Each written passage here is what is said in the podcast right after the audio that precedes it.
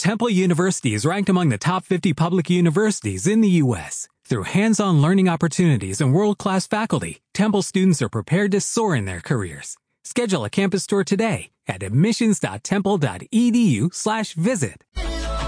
Bueno, y cuando son las 18 horas con 17 minutos de este sábado 11 de marzo, tenemos el placer y el agrado de recibir en nuestros estudios al señor Alejandro Mossi, técnico de Independiente de Vigán. Bueno, vale, buenas tardes. Hola Joel, hola Leo, ¿cómo va? Buenas tardes. Ale, agradecerte eh, la siempre buena predisposición para acercarte a nuestro estudio. Bueno, es un poquito para que nos cuentes sobre este 2017 en tu segundo año en lo que es la primera división de Independiente Vigán. Sí, en lo que es fútbol mayor eh, eh, tuve la suerte y bueno, y la, eh, tengo que estar agradecido a la gente de la subcomisión y de la comisión directiva que, que el- por lo menos quedaron conforme con el trabajo del año anterior, eh, que estuvimos ahí a dos pasitos de, los dos torneos y bueno, eh, gracias a Dios volvieron a confiar en nosotros, así que mi segundo año en fútbol mayor. Así es, un cuerpo técnico y un equipo que eh, se mantuvo en su mayoría de jugadores del plantel que el año pasado quedó fuera en la instancia de semifinales. Bueno, este año eh, van a afrontar el año con nuevos refuerzos, ¿vale? Porque un equipo reforzado por lo que tuve, por lo que tuve la oportunidad de ver en la primera fecha que eh, jugamos así entre el Rojo de Vigán y el Indio Villa Mugueta. Refuerzos importantes, sobre todo en la delantera, hay jugadores de muy buen pie, muy buenos técnicamente. Y bueno, eh, la incorporación de Subiría también es una de las flamantes incorporaciones que regresa de Blanco y Negro luego de ser campeón. Sí, sí, bueno, la idea al finalizar el año y ya una vez que, que habíamos confirmado nuestra continuidad, la idea era mantener el plantel en, en- su mayoría. Eh, la gran ventaja que tiene Independiente es que tiene una muy buena cantera y que, que podemos decir que prácticamente la base del equipo, un 60%, son todos chicos hoy del club, 60-70%. Eh, y bueno, lo que habíamos visto nosotros, que por ahí teníamos que reforzarnos un poquito más en lo que es la parte ofensiva y, es donde se apuntó a traer eh, dos delanteros eh, de jerarquía, llamémoslo así. Eh, y bueno, y también después apuntamos a un arquero eh, teniendo en cuenta de que habíamos apostado por José Ramúa, que tuvo un buen año, que hay que ser realista, que tuvo un buen año, pero yo siempre lo digo, que, que por ahí los chicos que están atrás de José eh, a lo mejor son muy jóvenes y, para afrontar un, un torneo ante una expulsión o una lesión de José, a lo mejor eh, le iba a costar un poquito más, por eso decidimos también por un arquero. Sí, un puesto particular, eh, justo antes de que vos vengas, estábamos mencionando el caso acá de Villa Mugueta que sufrió la expulsión de Sebastián Simonti y el arquero no es un puesto a cubrir eh, fácil, seguramente hay que tener eh, cantidad de jugadores porque el año luego es largo para ese puesto. Ale, ¿el arquero de dónde proviene? ¿De qué, de qué club? Eh, Nahuela y Meta, es de- el chico es de mm, María Susana, viene de Susanense de María Susana. ¿Y el delantero Macía? Macía el último año lo jugó en Adiur. Nadie, jugador interesante. Ale, eh, ¿qué objetivos se pusieron para este año? Seguramente me vas a decir en primera instancia clasificar, seguramente, meterse ahí entre los cuatro primeros en esta primera ronda, pero bueno, ¿cómo están de cara a esos objetivos de este año? Mirá, eh, como decís vos, el objetivo es, clasificar como una primer meta. Y, y después, bueno, yo, yo siempre hablo con los chicos y, se lo comento de que, que hay mucho entusiasmo en la gente independiente, que hay, hay mucha ilusión en la gente independiente, de que el año pasado se quedó a un pasito de jugar una final. Eh, y bueno, eh, por ahí estamos trabajando para eso, para, para poder clasificar y, y partido tras partido poder lograr esa, esa ilusión que tenemos todos de poder jugar un último partido. Ale, estoy viendo la tabla de posiciones y bueno, me encuentro con un triunfo y tres empates, pero están invictos todavía. Imagino que estás contento por eso, pero ¿qué es lo que falta quizás para coronar estos empates y que sean victorias? Sí, a lo mejor, mira, yo creo que, que haciendo un balance de estos de estos cuatro partidos que van, eh, el balance es positivo, el balance es positivo en el sentido de que eh, más allá de que empatamos tres partidos, pero en todos los partidos eh, generamos situaciones de gol, muchas situaciones de gol, por esas cosas no las estamos metiendo, pero bueno, yo siempre digo a los chicos que tenemos que estar tranquilos, que, que sigamos que sigamos por este camino, que sigamos convenciéndonos en lo que uno trata de, de imponer para que ellos ejecuten, eh, que los resultados van a venir. Sí, más allá de, además de eso, fueron partidos duros, porque Eh, bueno, una primera fecha siempre es difícil, se desconocen los rivales, ninguno tuvo actividad más allá de algún otro amistoso frente a Roger. Después eh, jugaste con, eh, jugaron contra Argentino de Firmán, no, contra Bernardino Rivera Perano, Los Andes y, y Pavón acá en Y Pavón acá en Vigal. Así que bueno, eh, y mañana te espera un partido especial seguramente para todo lo que es eh, porque mañana te espera el clásico y va a ser en cancha independiente de. Cancha Independiente, sí, un partido que, que no lo puede tomar como, como un parámetro, porque como decía vos, es un partido especial, un partido distinto, un partido que por ahí se juegan un montón de cosas. Eh, los dos equipos vienen bien, eh, los dos sabemos que Sporting eh, es un equipo peligroso, que por ahí sale a presionar bien arriba, que tiene jugadores con experiencia. Eh, pero bueno, eh, nosotros también tenemos lo nuestro y trataremos de contrarrestar eso.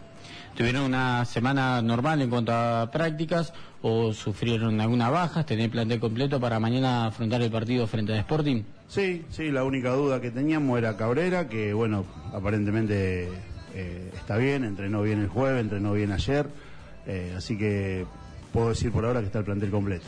Eh, ¿Repetí formación o esa información todavía no se puede dar? Creo que Insignia está del otro lado de, la radio escuchando, así que si querés no, no lo digas del equipo, no hay ningún tipo de, problema. Le mandamos un saludo ahí a Martín. Eh, Ale, bueno, y ¿cómo ves este año de liga en lo, en lo que pudiste ver? Hiciste un análisis. Eh, nosotros siempre sábado a sábado lo que hablamos que va a ser un año duro eh, si bien hay equipos que están marcando una diferencia, vemos todo mm, parejo, como a principio de cada año, pero este año me parece como que más parejito todavía, va a estar más apretado sobre todo lo que es el, sexto, séptimo y octavo puesto de una posible general, tabla general el día de mañana. Sí, sí, sí, es como, como se ve en la tabla de posiciones, por ahí los dos equipos de firmar a lo mejor se despegaron un poquito, pero bueno, también a ellos le va a empezar a a llegar los partidos de cruces un poquito más duros también. Eh, yo creo que, hay algunos equipos que, se han reforzado bien, que han trabajado que han trabajado bien en lo que es la pretemporada eh, en, vista a, pelear esa clasificación. Yo creo que los dos de firmar, yo los Andes yo lo vi muy bien, eh, vi Blanco y Negro que también es un equipo interesante y bueno, el resto estamos todos ahí en la pelea. Quería consultarte también sobre dos ex jugadores del Eduardo Gers, como son César Báez y Pablo Barúa. ¿Están jugando? ¿Cómo los viste? Mirá, eh, Pablo Barúa fue habilitado recién el viernes, así que mañana va a integrar el plantel de reserva. Eh, han hecho la pretemporada a, la par de los chicos de Vigán, entrenaron muy bien. Y, César Báez eh, también arrancó la primera fecha jugando contra Mugueta casualmente, que lo echaron, tuvo dos fechas de expulsión y bueno, volvió el, fin de semana pasado que lo llevamos al banco de primera y ingresó los últimos 10, 12 minutos. Y, hablando de vuelta de jugadores al club de Independiente de Vigán, como en el caso de César Báez, ¿cómo encontraste a un Subirías que retorna luego de su paso por Blanco y Negro y qué te da Subirías en ese medio campo, Ale? Eh, no, por supuesto que cuando estaba la posibilidad de que, que Subi vuelva al club, que los dirigentes me consultaron, uno ni lo duda en, que se le abran las puertas, por supuesto. Eh, Subi te da, más allá de la experiencia, de los años que él tiene de jugar en primera, eh, te da, te da una iniciación de juego que a lo mejor nosotros, eh, tengo que dar nombre, con David y Turo, a lo mejor no teníamos esa iniciación así tan clara. Subi un jugador que tiene buen pie, un jugador que tiene mucho panorama, y, bueno, nos permite eso en la asociación con Turleón, en la asociación con Cabrera. Eh, se manejan bien en la mitad de la cancha. Te da variantes en el caso de lo que es juego y bueno, contás como variante de equipo porque eh, en el caso de entrar subir o de necesitar algo más de corte que de juego, contás con una suplencia, en este caso para sustituirlo de David porque sigue integrando el plantel, ¿no? Sí, sí, sí, sí, yo creo, mira eh, gracias a Dios, en este comienzo de año uno puede decir que, tiene un banco de privilegio, porque hoy, hoy tener un Dituro en el banco, tener un Micaía Curvelo que el año pasado terminó jugando de titular, pero que bueno, por esas cosas que hoy el fútbol hace que uno decida que, no tiene que estar, pero es un pibe que, está muy bien. Eh, jugadores como, bueno, hoy también está Mati Vázquez, que está en el banco, si no estaba Almano Tamanti, son todos jugadores de primera que, que uno puede, se puede dar vuelta y, vos le das una orden y saben lo que tienen que hacer y, cada uno puede cumplir su, su función a la perfección. Más allá de la presión alta que decís que mañana te puede aparecer eh, Sporting en la cancha, ¿tenés algún otro dato de algún otro jugador a marcar por ahí en lo que es la generación de juego? ¿Algún, algún puesto, algún sector del campo que cubrir que lo considera más peligroso o alguna manera de en la cual te pueda inquietar Sporting?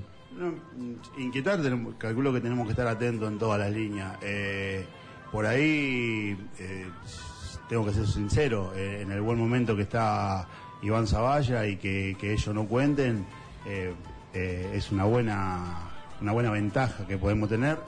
Pero también sabemos de que, de que el doble cinco que hacen ellos, si llega el Checho a jugar con Fernández, es una buena, es una buena asociación también tiene delanteros peligrosos, sabemos que si juega Julián Truco, si llega es un, un pibe que es grandote, que la aguanta bien, si juega el Leo Oro es un pibe fuerte, que va para adelante, tienen, tienen muchas alternativas, entonces tenemos que estar atentos a, a lo que pongan en cancha. Bien, esto va a ser eh, mañana a partir de las 20 horas. Ahí inicia el partido en cancha de Independiente Vial. 18 horas la reserva, 20 horas primera división, Bien, la reserva que está dirigida, dirigida por eh, Brindisi. por Hernán Sequeira. Bien, Hernán Sequeira, más conocido como Brindisi, que ahí estuvimos tomando algo en el bar. Le mandamos un saludo a Brindi. Ale, eh, no sé si querés agregar algo más de nuestra parte, agradecerte la siempre buena predisposición para acercarte acá a nuestro estudio y bueno, que tengan un muy buen año en lo que respecta al fútbol del Independiente Fútbol Club. Bueno, no, no, yo te agradezco, o sea que estoy a disposición de ustedes y, que bueno, como digo siempre, ojalá que, sea una fiesta mañana, que, que viva un lindo partido de fútbol, si los dos equipos podemos brindar un buen espectáculo mejor y, y que termine ahí, que gane, que gane el mejor, digamos. que gane el mejor como tiene que pasar en todos los partidos. Bueno, Ale, le agradecemos nuevamente y nos estamos viendo en cualquier cancha. Muy buen año para ustedes. Muchas gracias.